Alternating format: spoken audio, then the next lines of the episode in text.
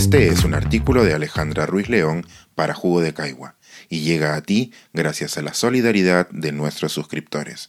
Si aún no estás suscrito, puedes hacerlo en www.jugodecaigua.pe. En el laboratorio del Dr. Málaga, la trastienda de una historia de horror y vacunas. El Vacuna Gate Perú se inició con el destape de que el expresidente Martín Vizcarra se había vacunado en circunstancias sospechosas, y nuestro enfado fue rápidamente demostrado con los adjetivos que le endosamos. Hasta entonces manteníamos un respeto mínimo por Pilar Massetti, quien decidió renunciar dignamente ante el Congreso, y por Germán Málaga, un científico dedicado a la investigación. Un comunicado al presidente Sagasti arrancó de cuajo esta percepción cuando anunció la existencia de una lista de 487 vacunados, que incluía a Pilar Massetti, a Germán Málaga y a todo personaje público que nuestra imaginación y desconfianza pudieran imaginar. Antes de que se publicara la lista, algunos implicados empezaron a declarar en un acto desesperado por normalizar su vacunación. Mientras que la ciudadanía intentaba encontrarle alguna lógica a esta situación, a sus oídos llegaban las excusas más inverosímiles.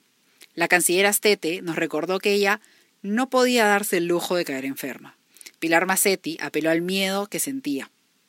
La ex ministra de Salud, Patricia García, dijo que la vacunación al personal se utiliza en ensayos clínicos de vacunas de COVID. Spoiler alert, hasta ahora, este es el único estudio en el que sabemos que se ha vacunado al personal de investigación.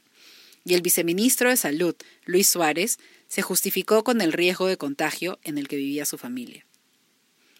Con las horas, las excusas se volvieron más asombrosas y algunas alcanzaban categoría de broma. Sin embargo, para los implicados, estas excusas eran las razones que el público tenía que entender. Razones que solo tienen sentido en un mundo particular, el laboratorio del Dr. Málaga. Para emitir un veredicto razonable sobre el vacuna Gate Perú, hemos recurrido a epidemiólogos, médicos e investigadores, que nos fueron brindando un punto de referencia sobre cómo se realiza una investigación médica. Desde fuera, todos los laboratorios nos parecen iguales, y la investigación se presenta como un manual de normas, pero la verdad es que no hay dos laboratorios iguales. Cada uno es un mundo, para comprender el del doctor Málaga, debemos observarlo desde la perspectiva de quienes tienen a los científicos por objeto de estudio, los historiadores de la ciencia, los sociólogos de la ciencia y los investigadores de CTS, Ciencia, Tecnología y Sociedad, entre otros. Mientras escuchaba las declaraciones del doctor Málaga y sus implicados, no podía dejar de pensar en el libro La vida en el laboratorio, de los sociólogos de la ciencia Bruno Latour y Steve Woolgar en él, ambos nos presentan a los laboratorios como estudio de campo. Cual documental de National Geographic, Latour y Woolgar nos invitan a explorar el laboratorio de Roger Guillemin en el Instituto Salk, donde se estudiaba la hormona liberadora de tirotropina, TRH. Salvando las distancias, algunas de las conclusiones de Latour y Woolgar se aplican al caso del vacuna Gate Perú. Los laboratorios siempre tienen un investigador principal, que ocupa el cargo por su experiencia profesional y la calidad de sus investigaciones. Esta persona se encarga de dirigir el laboratorio, indica cómo se realiza la investigación y es ella quien recibe los reconocimientos. La confianza en esos investigadores está ligada a los resultados de sus investigaciones. Y en este caso, al ver los intentos del doctor Málaga por salvar el estudio de Sinopharm, es imposible no cuestionar al menos un poco el estudio en sí. En el laboratorio del doctor Málaga, el fin último era la publicación de los estudios clínicos de la vacuna de Sinopharm. Este fin objetivo, necesario para el país y bueno en esencia, merecía, aparentemente, la realización de cualquier acto para protegerlo, incluidos los ilegales. Hay otros involucrados que también querían ser reconocidos por este fin, como los estudiantes que se sentían privilegiados por haber sido llamados al estudio ya sea por sus notas o por sus capacidades de investigación.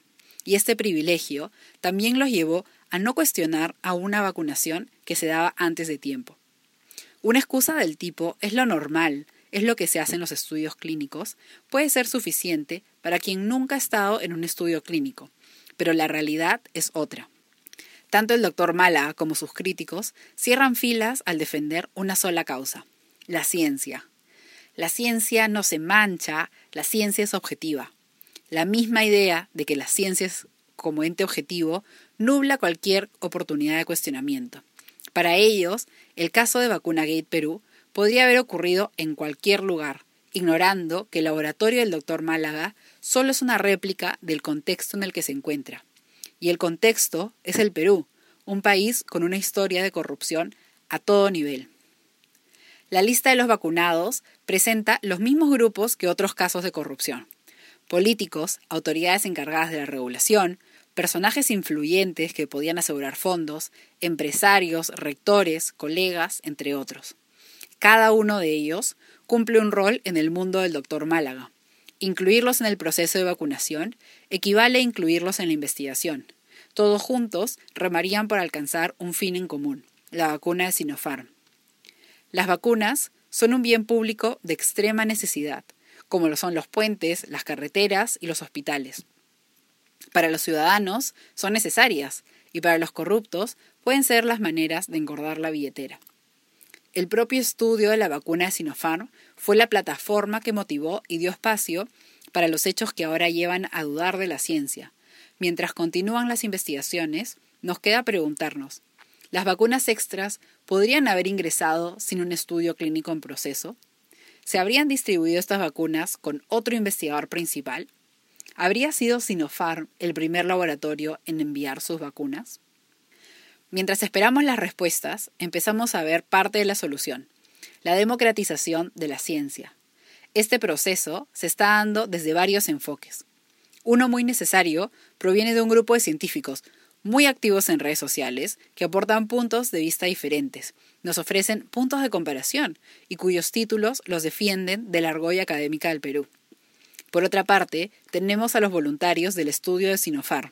Mientras se saltaba todas las normas de investigación, el doctor Málaga daba cátedra de cómo realizar un estudio clínico de altos estándares y los voluntarios tomaban nota atentamente. Fueron ellos quienes salieron a comparar sus cartillas con la trucha de Vizcarra, y son ellos quienes pueden reclamar el mal uso de las vacunas mientras ellos recibían los placeos. Y por último está el público informado, que con una llamada en señal abierta de televisión nos recuerda que los títulos no otorgan ética. Este es un artículo de Alejandra Ruiz León para Jugo de Caigua y llega a ti gracias a la solidaridad de nuestros suscriptores. Si aún no estás suscrito, puedes hacerlo en www.jugodecaigua.pe.